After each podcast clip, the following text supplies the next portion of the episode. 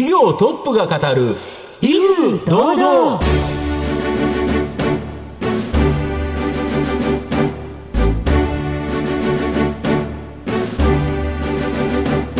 毎度相場のと藤本信之です。アシスタントの飯村美希です組は巷で話題の気になる企業トップをお招きして番組の指揮者的役割である財産ネット企業調査部長藤本信之さんが独特のタクトさばきでゲストの人となりを楽しく奏でて紹介していくという企業情報番組です。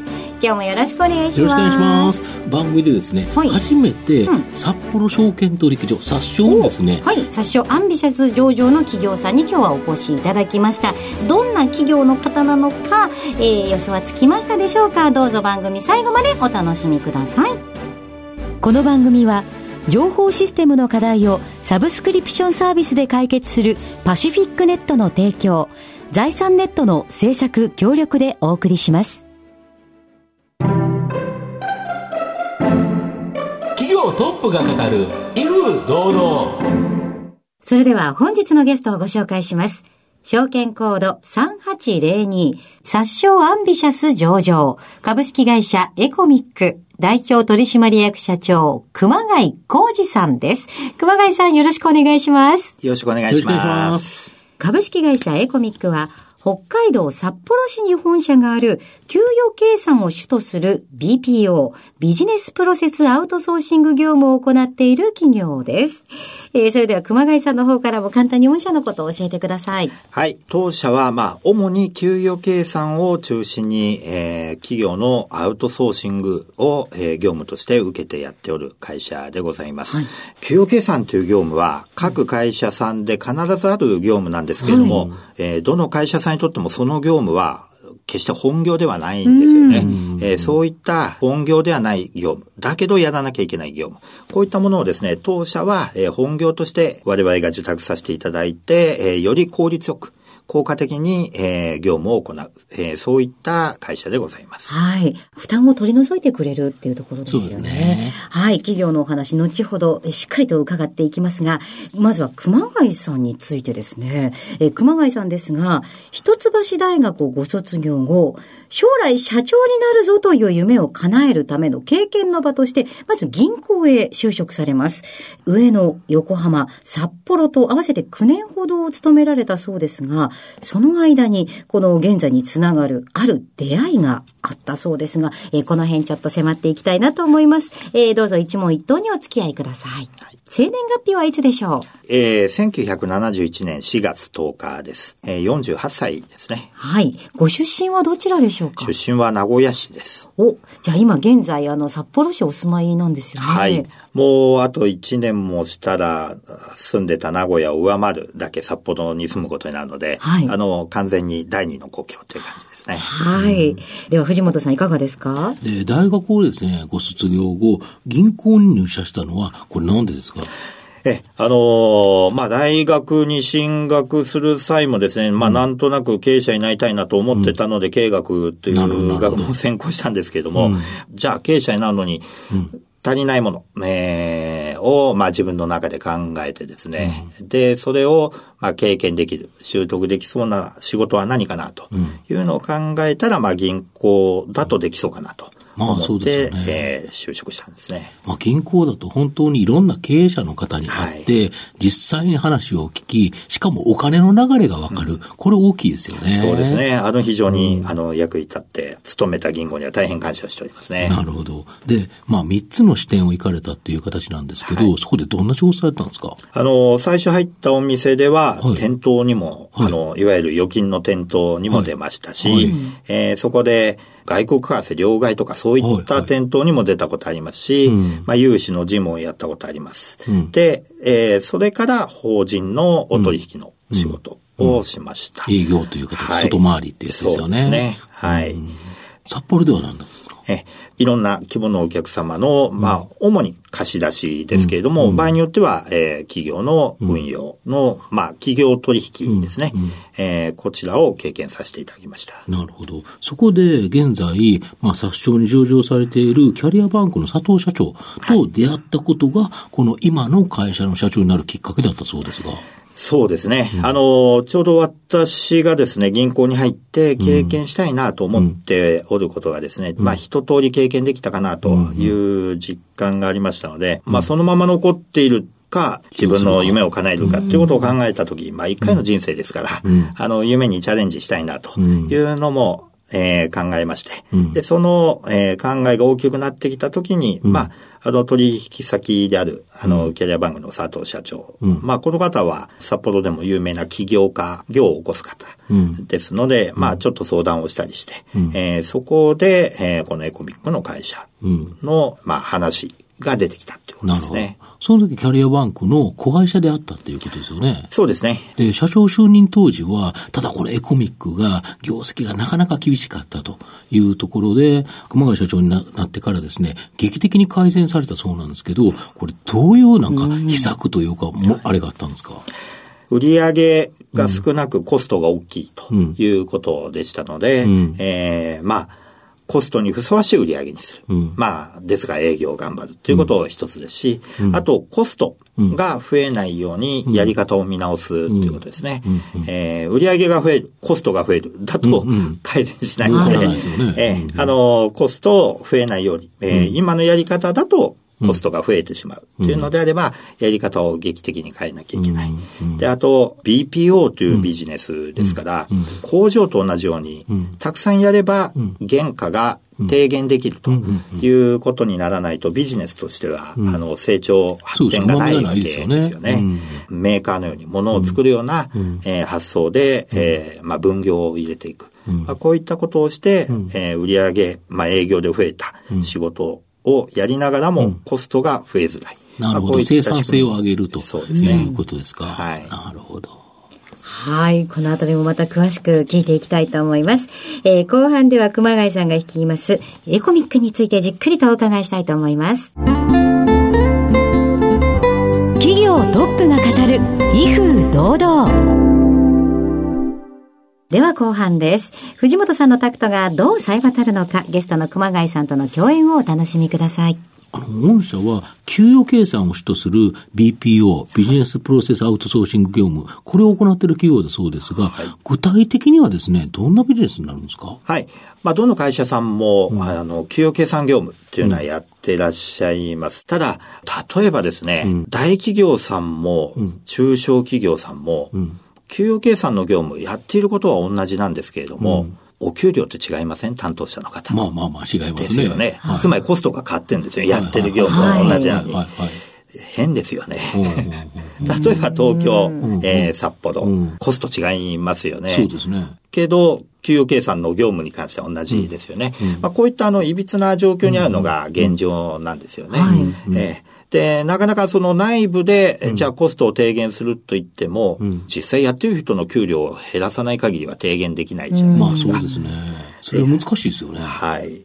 で、やってらっしゃる方も、この給与計算という業務は、会社の本業ではないので、うん、一生懸命やっても将来的なキャリアパスって描けないですよね。そうですね。えー、そういったことを、まあ、代わりにして差し上げることによって、まあ、しかも内部でやるよりより安く、当社がすることによって、会社にとってはより効果的な会社の経営資源である人、物、金で、一番高価な資源って人ですよね。そういった人の、まあ、有効活用にもつなげていただく。なるほど。とすると、例えば今まで給与計算した人、誰かがいるという形であれば、うん、その人を営業に回すこともできるということで、うんでねはい、より効率的なという形で、給与計算ということで言えば、本当に御社で全部自宅すると、コスト低く、しかも御社はそれのプロフェッショナルだからこそ、生産性が高いということですか、はい、そうですね。なるほど。あとやっぱ経験値を積んでいけば、積むだけ、やはりその、生産性ってアップしていくもんですか？え、そうなんですよね。当社の場合は、うん、例えば企業の内部でされると、自分たちの経験値しかないんですよね。うんうんね当社の場合は、まあ、今で言うと、まあ、約600社ほどの経験値が常にたまる形になっております。えー、しかも、小さい規模から大きい規模までですね。で、会社さんも生き物ですから、大きくなったりちっちゃくなったりされますよね。我々はそれを俯瞰して、より合ったやり方っていうのを、効率のいいやり方と。はい分かってきますので、まあ、そういったことのご提案もすることが可能になりますね。なるほど。あと、どんなお客さんからどれぐらいの量のこの仕事を受注されてるんですか？今ですね、全体で、えー、まあ、ざっくりですけど、600社で10万人ぐらいの給与計算を毎月やらせていただいております。とすると、かなり大きな規模の会社さんもあるということですよね。はい、そうですね。給与計算のお客様で一番大きい会社さんは1社で8000名ぐらいですかね。はい。ただ一方で、うん、えー、1名、2名っていう会社さんもありまして、はい。あの、そういったところの給与計算も結構やらせていただいていますね。なるほど。あともう一つ御社注目ポイントは、日本と中国のチンタオ、はい、この二つの拠点で受注者仕事、これ対応されてるそうなんですが。はい。当社お客様は全国にいらっしゃいまして、うん、実はもう売上のですね、20%弱ぐらいしか、あの、北海道の売上ってないんですね。はい。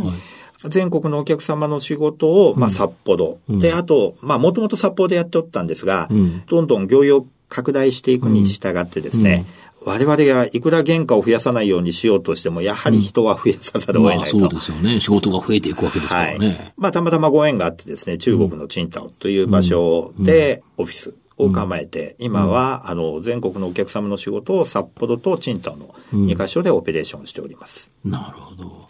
あと、この給与計算プラスですね、あの、年末調整というのが、はい、まあ、めんどくさいこととして起こると思うんですけど、うんはい、これ生命保険などの証明書とか、前職の源泉徴収票まで、年末調整に必要な書類をですね、すべて、まあ、スマホとかで写真に撮ってですね、アップロードするだけで OK な、年末調整の簡単年長というですね、まあ、クラウドサービス。これって、御社が開発されたものですか？え、当社は給与計算に付随して、当然年末調整の業務も、うん、えー、アウトソーシングで受注させていただいております。うん、えー、その数はもう今年は45万人弱ぐらいの受注をいただいたわけ、あまあ今年というか、えー、今回ですね、あの、いただいたんですけれども、あのもともと紙で申告する、えー、年末調整ですけれども、まあ最近は、あの、クラウドで申告したいと、まあ、より便利にと。いうニーズがございまして、うん、まあ弊社としても、うん、あの、その期待に応えようということで開発したサービスなんですが、ただ単にクラウド上で入力するだけでしたら意味がないので、当社のサービスというのは、えー、もう従業員の方はですね、うん、えー、入力行為もほとんどないです。はい、えー、代わりに、えー、先ほど、うん、あの、藤本さんおっしゃられたような、うん、えー、証明書に関しては、うん、えー、ですから住宅とか生命保険ですね。こういったものは撮影をしていただいて、うん、えー、アップロードしていただければ、それをもとに我々の方で、あの、申告書を作ってしまうと。はい。まあ、もともと情報いただきますから、それの修正に関しては、入力するのではなく、極力わかりやすい形で選ぶという形で、はい。あの、申告ができるような。うん、えー、で、その選んでいただいた後、ワイワイの方でまた申告書を作成すると、うん、そういったことを行っておるサービスですね。なるほど。はい、従業員の方は会社からなんか ID パスワードかなんかで入っていって、はい。はい、自分でスマホで撮った写メをワンパン上げていったら、大体なんとかなるということですか？そうなんです。で、あの会社の方もですね、うん、人事部の方は年末調整の資料を取りまとめて、で、ミスがあるところでミスだよと付け替えさとかですね、あと従業員の方からお問い合わせをもらうとか、こんな業務が発生しとったんですが、それも一切発生しなくなりますね。で、当社の方で、まあ、従業員の方の手間もなくなりますし、年末調整に必要な還付とか長給の情報に基づくデータは、私どもの方で取りまとめて、会社様に納品いたしますので、うん、まあ、あの、誰にとっても非常に手が空くサービスになっておりますね。いや、煩わしいところを全部やってくれるような感じがしますよね。そうですね。で、先ほどおっしゃられた中で言うと、給与計算より年末調整のお客様の数っていうか、対応されてる人数の方が倍ほど多いじゃないですか。はい、これやはり年末調整の方がニーズ高いということですか？やはり高いですよね。あの、年々あの、年末調整も複雑になって、ってきておりますし、うん、またあの、年末、各皆さんがお忙しい時の業務ですから、そうですよね。はい。企業さんにとってもですね、うん、あの、給与計算、プラスアルファ年末調整ってやらないといけないと。うん、給与計算はまだ出せないんだけど、けど年末調整は出したいなっていう会社さんのニーズは非常に高いですね。なるほど、そうか。今までだとそこに派遣の人入れたりとか、他の人、誰か、あの、応援を手伝ってもらわないとできなかった。これを御社にアウトソースするということですか？そうですね。なるほど。はい、そうするとやっぱここのニーズ、このクラウド化っていうのはすごくいいですよね。そうですね。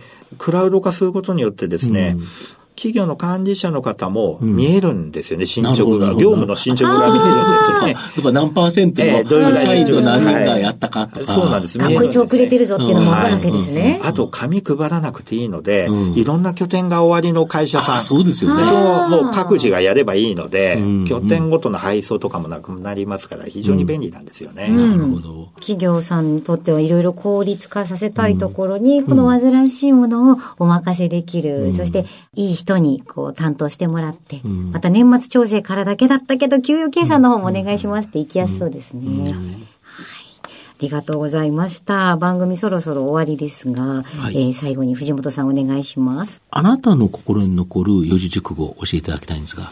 天敵戦績という言葉ですね。はいこれ難しいですが、漢字はですね、うん、天敵はあの天敵ですね。うん、ポタポタと垂れる天敵に、戦績はうがつ石っていうことでいいですかね。はい、これはじゃあ、あの意味とこれをまた、えー、選んだきっかけを教えていただきたいんですが。そうですね。あの、よく日本語で言う、あの、雨だれ、石をうがつっていうやつですかね。うんはい、あの、まあ、水はその力が、えー、強いものではないですけれども、まあ、その小さな一滴一滴でも同じ箇所に長く、えーえー、落ちていれば、まあ、硬、い石に穴を開けることができる、ということですけれども、えー、まあ、やはり、あの、私自身を振り返ってもですね、あの、家庭を見ても別に経営者になるっていう家じゃなかったんですけれども、なりたいと思って、えー、やることによって、まあ、なれる機会も得られましたし、今後の成長に関しても会社をより、まあ、当社が発展することは社会正義だとも思ってますので、えー、そういう意味で、えー、一生懸命頑張れば、まあ、おかげさまで、受注も順調に増えてきているということで、あの、一つ一つのね、あの、やることは、まあ、小さく、えー、しかも自分が頼りないものでも、まあ、続けてれば、えー、結果が出るのかなというふうに思ってます。まあ、なので、社員にもこういう気持ちで、えー、日々のね、ちょっとした努力を怠らないでほしいなと思ってますね。はい、ありがとうございました。本日お越しいただきましたゲストは証券コード3802殺傷アンビシャス上場株式会社エコミック代表取締役社長熊谷浩二さんにお越しいただきました。熊谷さんありがとうございました。ありがとうございました。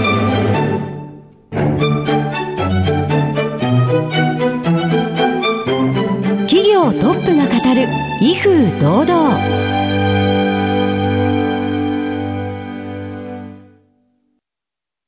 ？IT の活用と働き方改革導入は企業の生命線。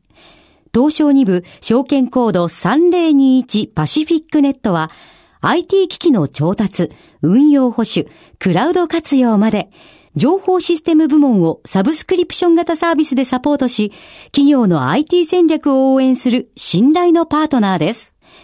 取引実績1万社を超える IT サービス企業。東証2部証券コード3021パシフィックネットにご注目ください。お送りしてきました。企業トップが語る威風堂々そろそろお別れのお時間です。改めまして本日のゲストは株式会社エコミック代表取締役社長熊谷浩二さんにお越しいただきました。いやお人柄がとても温かい素敵な方でございましたね。そうですね。それではここまでのお相手は藤本信之と飯村美希でお送りしました。来週のこの時間までほなさいなら。この番組は「情報システムの課題をサブスクリプションサービスで解決するパシフィックネットの提供財産ネットの制作協力でお送りしました。